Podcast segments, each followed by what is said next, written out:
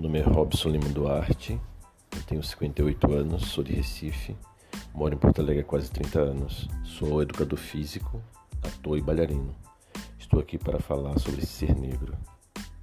Acho que ser negro nunca foi fácil em momento algum. E dependendo de fatores como família, as pessoas que estão na sua volta e sua autoestima, você pode estar mais ou menos preparado para enfrentar esse desafio. Porque é um desafio ser negro. Porque ser negro é enfrentar o racismo todos os dias, né? seja de forma camuflada ou de forma explícita, como está em moda hoje em dia. Então, ser negro também é aprender a valorizar todas as conquistas né, que já tivemos com várias ações afirmativas, como as políticas de cota, por exemplo. Eu nasci numa família é, que não se falava sobre ser negro, sobre é, racismo, né, como se não existisse. Mas se percebia que existia um medo em torno disso, né, porque é, se ouvia a expressão do tipo: ah, você já é negro, você não estuda, você está ralado. Né, saia sempre com documentos. Né, então, como se é, ser negro era dever alguma coisa, estava devendo alguma coisa, né? Então, muitos negros, é, como eu, cresceram com esse, com esse sentimento de inferioridade, né?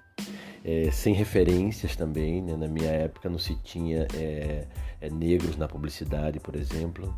Né? Nas artes cênicas, na TV, no cinema, quando apareciam, era fazendo os papéis menores de bandido, de garçom, do motorista.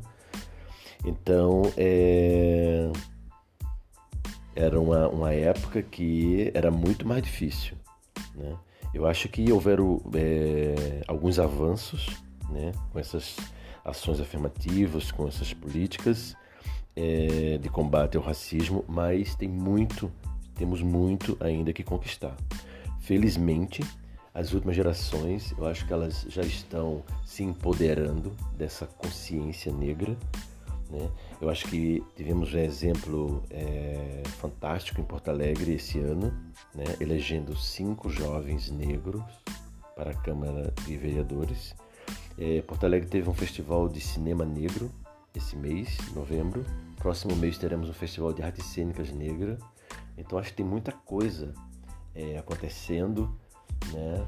Eu acho que é, esse é um dos grandes problemas da humanidade mas é, eu tenho dois filhos, um de 22 e um de 14, que felizmente é, já se empoderam dessa consciência também. E eu acredito sim no mundo é, é com menos racismo, com menos preconceito, com menos discriminação.